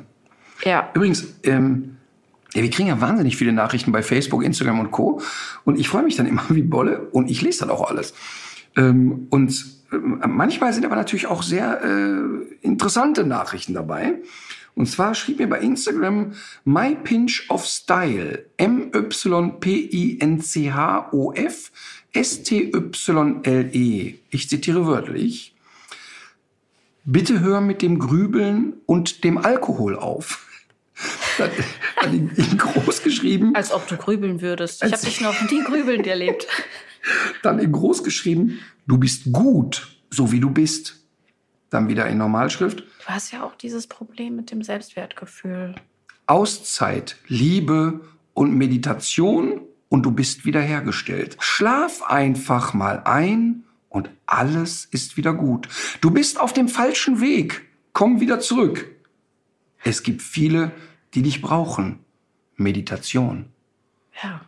So viel, Es Wahr cool. Es so ist aber- viel Wahrheit in so wenigen Zeichen. Es ist aber kurz vor Hurz, ne? Absolut. Das könnte auch von so einem esoterischen Bot äh, sein. ja, ist das auch, wirklich äh, ein Mensch oder ist Ja, das ein nee, Herz? ist ein Mensch, ist ein privates äh, Profil, also nicht öffentlich. Ich glaube, das ist ein Herz aus Plastik, was da schlägt. Das ist äh, von Algorithmen zusammengedengelter Murks. Aber ich fand das so interessant. Bitte hör mit dem Grübeln und dem Alkohol auf. Ich so, äh, warte mal eben. Mhm. Es gibt äh, doch diese, äh, es gibt doch diese Internetseite, bedeutungsvolle Sprüche auf, ähm, auf so Sonnenuntergänge sind die immer. ich glaube, das war da alles rausgecopy-pastet. das ist, also das ist wirklich das Allerschlimmste. Das ist der, der, der Grund, warum ich im Prinzip meinen Beruf verfluche, wenn ich zu einem Hausbesuch komme. Ja. Und da ist mit so einer, mit so Chibo-Buchstaben in schwingender Schrift Carpe Diem. Yes. Oder in diesem Haus herrscht Liebe und wirklich, ich könnte den auf den Teppich kotzen. Ja. Es ist, Das ist so deprimierend. Schlimm. Weil es schlimm, überall schlimm, hängt, ne? Schlimm, schlimm, Ja. schlimm. Dann hat die dann in aller Regel noch eine Diddelmaus irgendwo. Dann ist ganz Endstadium. Aber end, also Diddlemaus ist doch jetzt wirklich tot, oder nicht? Nö, auch es gibt schon noch Mädels in meinem Alter, die aus ihrer Zeit die Diddelmaus noch da stehen haben. Das ist nicht schön, aber es ist die Realität. Aber ähm, wo wir gerade noch bei der Talkshow waren, was ich da ja interessant fand, war, dass du da so ein bisschen die Lanze für den Pudel gebrochen hast. Ne? Voll. Großer Pudelfan. Und Pudel werden ja doch immer so als verzärtelt Hündchen dargestellt, sind aber ja von Hause aus auch, glaube ich, Wasserjagdhunde gewesen. genau. mal, ne? Also sagen wir mal, dass der Pudel so einen schlechten Ruf hat, daran sind ja die Jakobs-Sisters schuld. Das ist, die, die, die waren ja so das Sinnbild, ne? Die hatten einen Zwergpudel, glaube ich. Ne? Ja, aber die hatten ja immer eine neue Batterie von, von Pudeln. Ja. Und weißt du, warum die Pudel hatten? Das ist wirklich eine, eine spannende Geschichte. Wegen der Frisuren, das hat es irgendwie so gematcht, oder? Glaubt man. Aber was die wenigsten wissen, die Jakobs-Sisters waren ja mal echte Stars. Ernsthaft, die sind mit Frank Sinatra und Sammy Davis, Jr. aufgetreten. Ah ja, das so. war deine Jugend. Ich bin Ja, in meiner. Jugend war das, die Jugend meiner Oma. Aber, ähm, aber die waren echte Stars. Ne? Also es ist jetzt wirklich kein Scheiß. Die waren wirklich mal Top of the Pops. Und aber eher so als wir singen so im Background und, und äh, äh, hüpfen so ein bisschen von A nach B. Aber ähm, äh, wirklich, die sind mit echten Weltstars unterwegs gewesen. Und dann wurde eine schwanger. Und dann hieß es, oh, what the fuck, dann kann die nicht mehr auf die Bühne. Und dann haben die sich einen Pudel gekauft. Und bei den Auftritten hat die den Pudel als Accessoire immer vorm Bauch gehalten. Ach so. Das ist total abgefahren. Ich dachte, der Pudel sollte sie einfach nur ersetzen. Nein, ja, der Pudel sollte sie ersetzen, aber, aber das fand ich so lustig. Und dann haben die anderen beiden gesagt, naja, aber wie sieht das aus? Dann brauchen wir auch einen Pudel. Ja. Und ab da sind die dann mit den Pudeln auf der Bühne rumgerannt. Und das fand ich total lustig, als sie das erzählt haben. Ich habe mit denen ja mal gedreht. Und ähm, das fand ich total lustig und äh, total interessant. Und weil die aber natürlich äh, von Talkshow zu Talkshow tingeln, hat immer diese Pudel auf dem Schoß.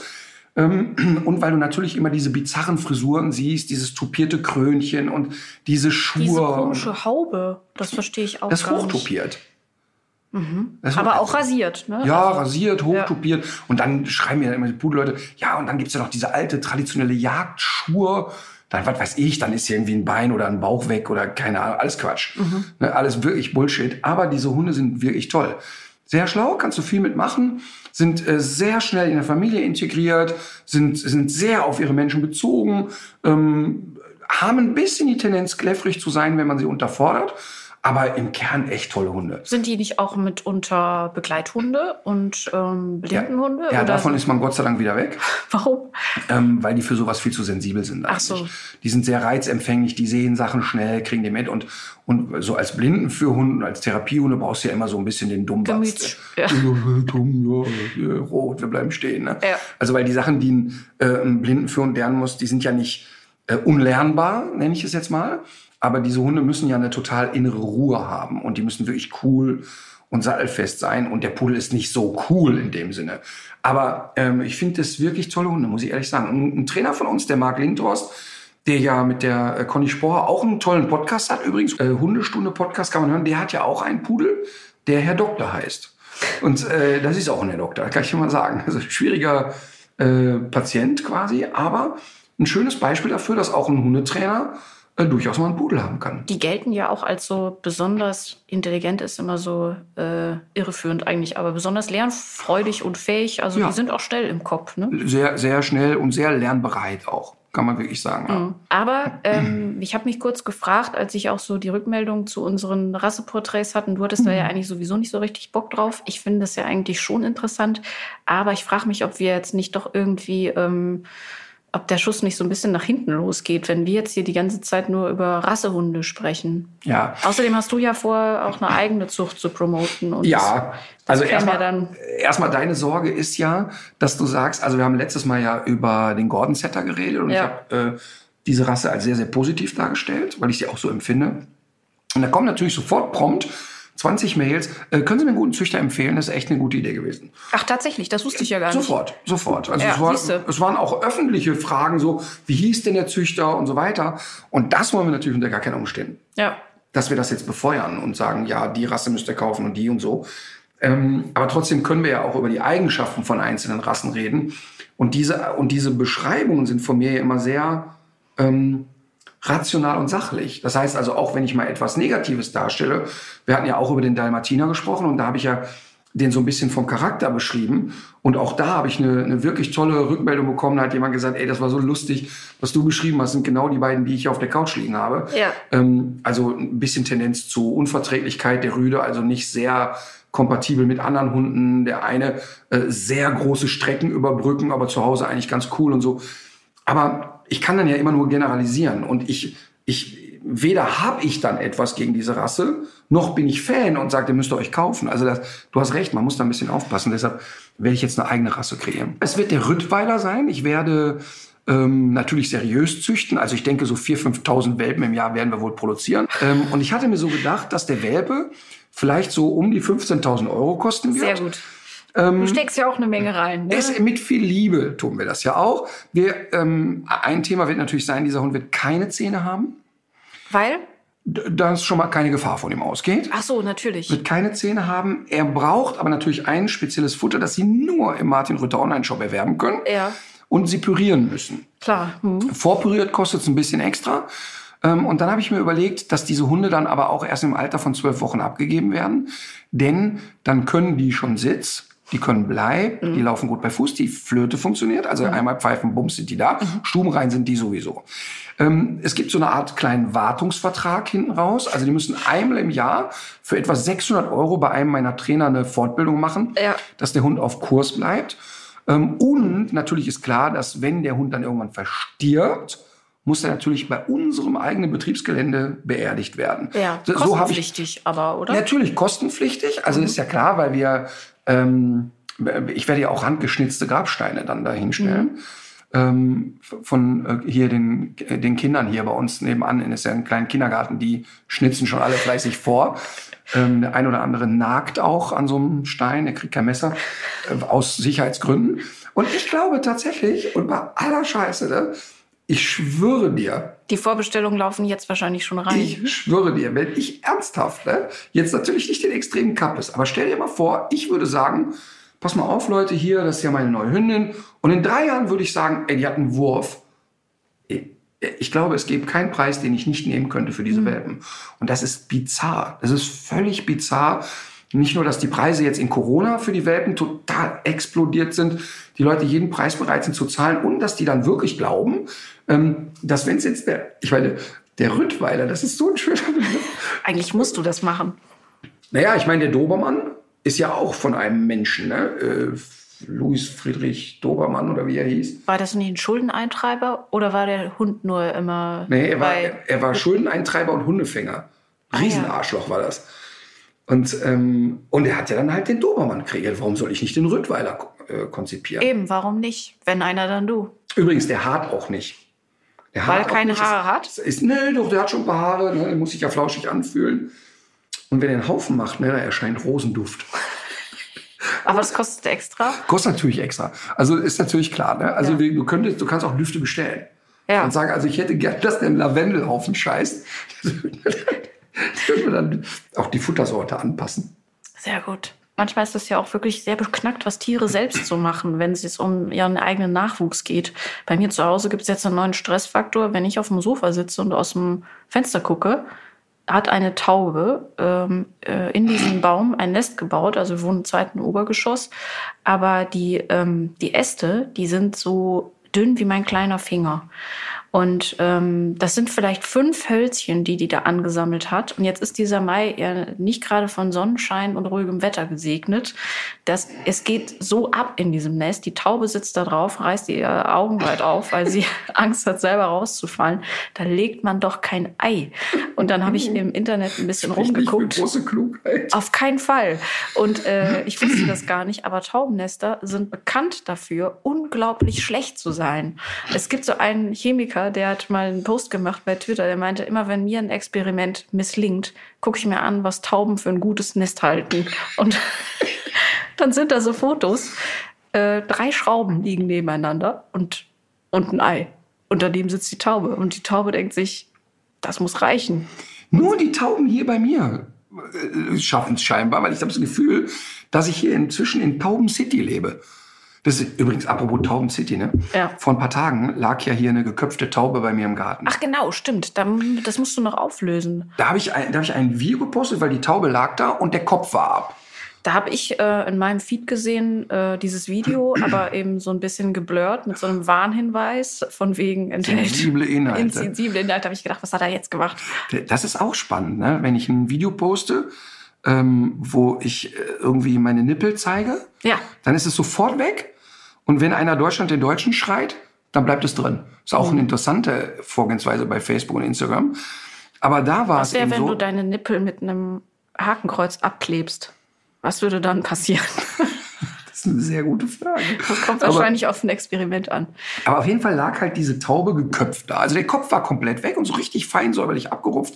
Die Wirbelsäule guckte so oben so ein bisschen noch raus. Das sah ehrlich gesagt aus, wie wenn man die beim Wildmetzger kauft. So, war, Genau, so sah das genau. aus. Ne? Und jetzt das eigentlich Lustige daran ist, ich habe das Video dann gepostet und habe dann ja gefragt, ey, wer macht denn sowas? Der Westen, Doppelpunkt. Ach, die wieder. Ja, pass auf. Also die, für die, die es noch nicht, ich habe mich ja schon oft darüber amüsiert. Der Westen ist so ein Online-Portal.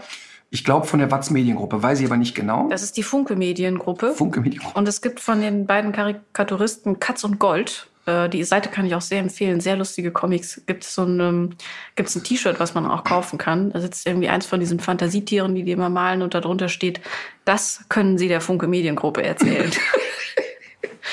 Aber der Westen, das ist wirklich lustig. Die machen dann immer so Schlagzeilen, wo du denkst, was haben sie denn jetzt? Also Schlagzeile, der Westen, Ritter rastet völlig aus. Und dann siehst du, wie ich bei mir im Garten stehe, es regnet und ich sag, boah, ich könnte total ausrasten, das Wetter nervt. Ritter. Ja, ja, genau. So, ne? Ja. Also die haben echt einen an der Murmel. Und ähm, das ist auch ganz interessant.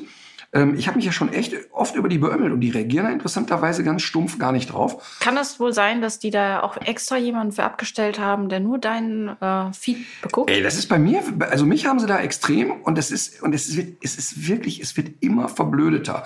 Ähm, die sind, im Kern sind die mit mir sehr wohlwollend, die mögen mich. Das merkt man an ganz vielen Stellen. Auch wenn ich eine neue Sendung habe, die lobhudeln die und so, ne? Und auch da fragst du dich ja schon, was hast du falsch gemacht, dass die Affen einen gut finden. Ja, wobei das sind ja meistens andere Affen. Also die Kulturaffen ähm, sind so. ja wieder andere als so Nee, Wissenschaftsaffen. ach, wie ich glaube, nee, ich glaube, Da ist, äh, doch, da ist, das, das stellst du dir, glaube ich, ähm, ach, ich glaube, ähm, da, also die da so sind bei dem, bei der Westen. die werden ja nicht äh, von der Redaktion auf eine Ritterlinie eingeschworen oder so. Ja, das stimmt, aber wenn man sich immer so fragt, wer ist das denn überhaupt? Manchmal steht der Name drunter, jetzt unter dem Artikel steht er nicht. Ähm, aber das sind ja, also ein bisschen fehlgeleitete Leute. Ja. Diesmal die Überschrift Der Westen. Martin Rütter, schockierendes Video. Das war reine Mordlust. Und dann denke ich, Obst, was habe ich denn jetzt wieder gemacht? Und dann erzählen sie halt da von dem äh, Schock für Martin Rütter. Als der Hundeprofi am Sonntagmorgen in seinen, Garten, in seinen Garten kam, machte er eine blutige Entdeckung. Dabei war es eigentlich schon gut abgehangen. Das hat gar nicht mehr gesaftet. Vor allen Dingen, ich glaube nicht, dass ich sehr schockiert wirkte. Aber ich frage mich dann immer, also müssen die dann selber schmunzeln, wenn die sowas schreiben? Oder finden die das dann wirklich geil und sagen, boah, da habe ich mir aber echt einen, echt mal einen rausgeknüppelt. Ich glaube, dass die tatsächlich so einen eher zynischen, ähm, so eine zynische Einstellung den Leuten gegenüber haben, wie die Bildzeitung das auch hat. Also die halten ihre eigenen Leser eigentlich für ein bisschen bescheuert und feiern sich selber dafür, dass sie wissen, auf welche Knöpfe sie drücken, um eine bestimmte Reichweite und eine bestimmte Aufregung oder Empörung zu erzeugen. Ich glaube, das ist viel abgebrühter, Ja. als man sich das vorstellt. Aber ich habe ja oft erlebt, dass die Menschen, die andere Menschen alle pausenlos für doof halten, selbst die blödesten sind. Ja, bestimmt sogar. Ähm, Oder zumindest, also blöd gibt es ja auch verschiedene Arten von blöd. Viele haben ja wahrscheinlich. Sozialblöd sind Genau, die, also die ne? können ja auch viele Bücher gelesen haben unter Umständen äh, oder sich irgendwie anders Wissen drauf geschafft Mhm. haben, aber unterbelichtet auf eine Art sind die sicherlich. Blöd. So, jetzt haben wir die auch. Ja, auf jeden Fall. Also die Taube Kopf ab. Ähm, da waren auch die, die, boah, alle haben sofort spekuliert, das war ein Marder, das habe ich bei mir auch schon erlebt. Äh, äh, äh. Ähm, das Interessante ist, ich sah den Marder in den Garten fliegen. Also ich Was? habe den Greifvogel ja gesehen. Ach so. Also, also der, der die Taube gekillt hat, den habe ich gesehen. Ja. Das heißt aber natürlich nicht, dass der Greifvogel den Kopf abgerissen hat. Aber interessanterweise haben mich jetzt Experten angeschrieben und es gab, gab jemanden, der Stein und Bein schwört, sich auszukennen Ja. und sagt, das macht der Habicht. Okay, warum macht der Habicht das? Möchte der so eine Kette haben mit Taubenköpfen, die er sich um den Hals hängt? Wieso Ja. frisst er nicht die schöne, das schöne Brustfleisch? Nee, also der, der interessant ist ja, ich habe die Taube ja liegen lassen, weil ich ein großer Fan von Komplettverwertung bin und wollte mal gucken, wer holt sich die. Dann habe ich einmal gesehen, die Und Nachbarkatze. dann Emma. Nö, die Emma hat komischerweise ja gar nicht. Die Luna würde sofort dran gehen. Aber die Emma geht da hin und schnüffelt und guckt so ein bisschen angewidert und latscht weiter. Ähm, die Luna würde, die hat ja hier auch den Hasen damals, äh, ist ja quasi, hat den Hasen geköpft, ist da reingekrochen in den Hasen und hat von innen angefangen zu fressen. Boah, wie sah die denn hinterher aus mit dem Richtig lustig. Habe ich auch ein Video von, aber musste ich Leni versprechen, es nicht zu posten. ähm, die hatte wirklich den Kopf so ganz blutig und so. Das war ganz lustig. Wie so ein aus. Eisbär. Und, ähm, und dann habe ich sie hier so beobachtet. Die Katze hat ein paar Schritte weggetragen, hat mal kurz dran gerupft, das war es aber auch schon.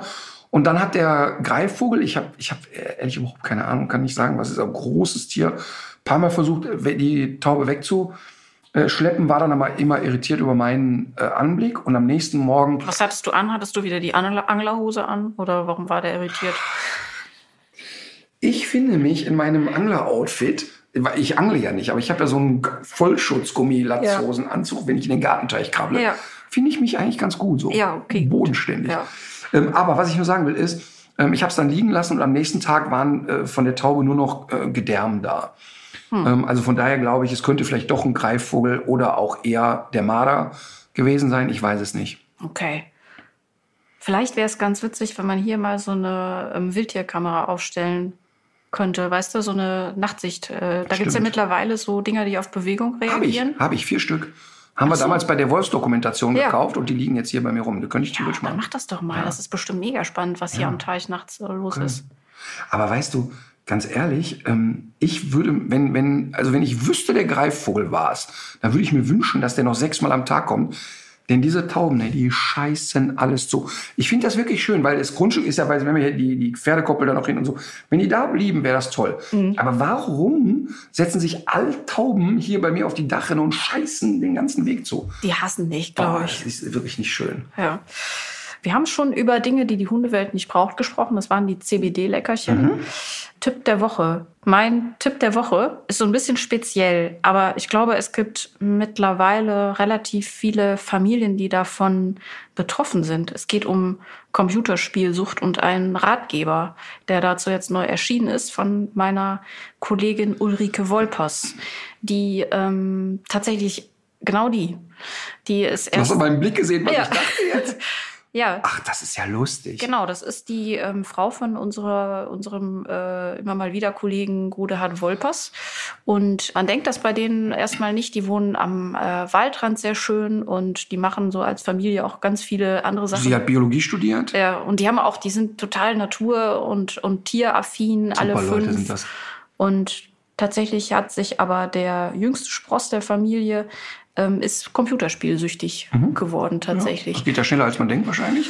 Ähm, ja, und ich glaube, dass viele Leute damit erstmal äh, sehr überfordert sind und mit äh, Ärger und Unverständnis auch reagieren, vielleicht auch bei sich selber viel Schuld la abladen und so weiter. Und ich glaube, selten ist irgendwie bei einem Ratgeber so ähm, Verstand und Betroffenheit so Hand in Hand gegangen, weil die Autorin dazu viel recherchiert hat, dieses Buch auch zusammen mit ihrem Sohn geschrieben hat. Und ich glaube, Wie dass alt ist der Sohn? also als es angefangen hat, war er, glaube ich, ungefähr elf. Mhm. Und äh, ich kann mir gut vorstellen, dass es sich jetzt durch Corona in vielen Familien auch noch so ein bisschen zugespitzt hat. Deswegen mein fremdes Kind, wie wir die Computerspielsucht unseres Sohnes überwanden. Jetzt komme ich. Ich möchte ähm, noch mal eine Serie empfehlen. Ja. Ähm, ich äh, ehrlich gesagt befürchte, ich habe es hier schon mal getan. Ich tue es aber noch mal. Ähm, und zwar heißt die Serie The Mopes. Da ist nämlich jetzt Folge 5 und 6 gelaufen und damit zu Ende. Und jetzt gibt's die nämlich komplett. Jetzt kann man die so an einem Stück weggucken. Und äh, wirklich jeder, der sie gesehen hat, sagt Danke. Und ähm, äh, zum einen, weil es ähm, ja nicht nur um das Thema Depression geht und Nora Tschirner eine Depression spielt. Nicht sie hat eine, sondern sie ist die Ja. Depression. Und das Thema ist deshalb so aktuell, weil ja der Herr Spahn ähm, eine wahnsinnig kluge Idee hat. Und zwar Mal möchte, wieder? mal wieder eine sehr kluge Idee hat. Und zwar möchte er jetzt gerne sozusagen Rastertherapien machen. Das bedeutet also, wenn du jetzt also quasi in Deutschland an einer, an einer psychischen Erkrankung leidest, dann wird dir vorher vorgeschrieben, wie lange deine Therapie zu sein hat. Das heißt also, dann gibt's dann so einen Katalog, ja, hier, leichte Depression, 10 Stunden, schwere, 12, mittelschwere, 11. Ja. Also das ist wirklich an Blödheit nicht zu überbieten, was er sich da leistet.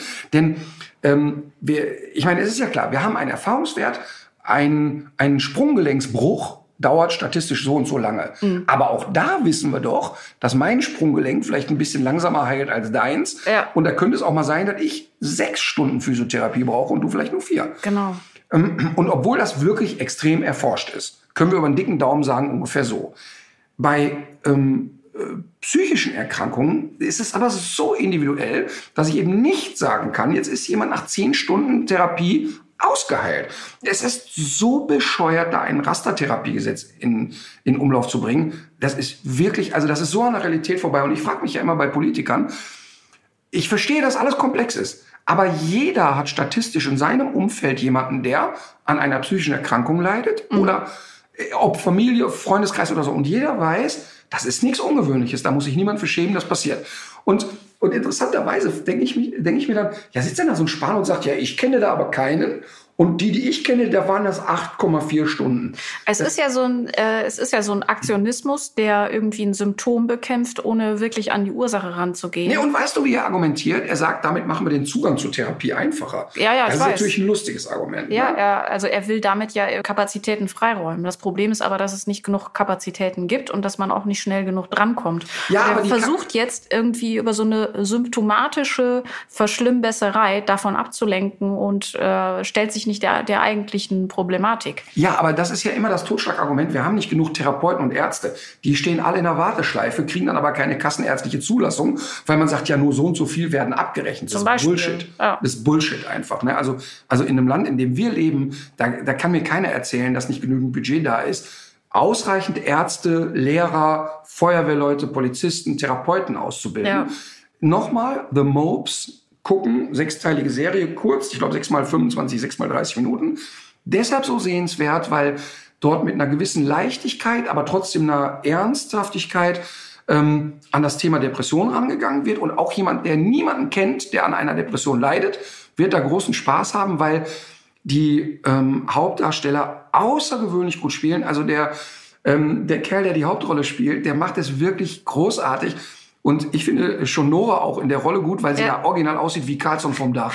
Also das muss man wirklich gesehen haben, The Mopes. Und ähm, was kann man jetzt gegen diese, diese Raster-Geschichte machen? Da gibt es doch eine Petition, Da gibt es eine großartige auch. Ne? Petition, wenn man bei Nora Tschirner auf den, aufs Instagram-Profil geht, die erklärt es da nochmal genau. Mhm. Ähm, die haben jetzt, glaube ich, innerhalb von drei Tagen 175.000 Unterschriften. Ich glaube Also- auch, das kann gar nicht sein, dass irgendjemand, der aus der, aus der Fachrichtung auch kommt, das gut heißen kann, weil Niemand. man zum Beispiel auch an den Unis jetzt immer mehr lernt, dass so diese, diese Standarddiagnosen, dass die gar nicht so zielführend sind, dass man da viel mehr auch so in so Spektren denken muss und dass allein schon diese katalogartige Zuordnung von Diagnosen schon der erste Schritt in die falsche Richtung oft ist. Total. Total. Also, The Mopes. Einfach, auch wenn man nicht im Thema ist, sehr unterhaltsam und sehr rührend. Ja. Ähm, wir haben ja noch diese neue, dieses neue Element, von dem ich noch nicht so richtig weiß, ob es eine gute Idee war oder nicht. Wir haben ja noch eine gedachte Playlist in unserem Kopf. Ja, Mann. Ich musste, als ich äh, Jan Delay und äh, die Eule, heißt das Song so? Ja. Ich fand es ja richtig, richtig gut. Er sagt, das ist auch so eine Ode an die Nacht. Die Willst du auf meinen Notizzettel gucken, was bei mir steht? Ach was. Nee, du nimm, nimm es ruhig. Nee, weil ich, ich habe hab- auch die Eule rausgesucht. Ich habe noch einen Plan B. Ich habe über den noch an äh, auch an ein, ein Lied dachte, was, äh, was irgendwie so dieses Nachtleben feiert, was mir tatsächlich auch echt fehlt mittlerweile. Man darf Bist ja also äh, gut nicht so, dass ich jetzt arbeiten möchte unbedingt nachts, Mhm. aber ich finde so dieses Nachtleben und um die Häuser ziehen, das ist zwar sehr überflüssig, aber manchmal einfach notwendig. Von Hildegard Knief. Ich bin zu müde, um schlafen zu gehen. Ach, das kenne ich gar nicht. Das ist ja schön. Das, ach ja, dann nehme ich, dann nehme ich von Jan Delay, weil das hatte ich ja auf der Liste äh, Eule. Ähm, man muss es, das ist ja so funkig und man muss es wirklich laut hören. Man muss bei Jan ja sowieso dreimal hinhören, was er sagt. Text ist manchmal schwer zu verstehen bei ihm. Aber es hat so wirklich so einen guten Funk-Sound und so Ja. muss man laut hören und ähm, ist tatsächlich auch etwas, was mir sehr aus der Seele gesprochen hat. Cool. Ja, dann. Hast du schon einen Tipp der Woche abgelassen? The Mopes. Ach ja, natürlich. Ja, dann bleibt uns eigentlich nur noch. Was, was fällt dir noch ein? Hau raus. Ach nein, nein. Hey, ich schneide das auch wieder raus. Sag's. Ja, wir haben gerade über psychische Erkrankungen gesprochen. Ähm, und da, da offensichtlich hast du ja auch schon entweder selektive Wahrnehmung, dass du meine Tipps erstmal konstant ignorierst, oder, oder so, eine, so, eine, so ein Kurzzeitgedächtnis. Das hat äh, jeder, das hat jeder. Ich, wenn ich dich fragen würde, was ich zuletzt gesagt habe, wüsstest du das auch nicht mehr. Du weißt noch, was du zuletzt gesagt hast, aber nicht mehr, was ich zuletzt gesagt habe. Weil ich mich ausschließlich für mich selber interessiere. Ja, es ist einfach so. So, so tickt der Mensch. In diesem Sinne, seht euch wieder hin.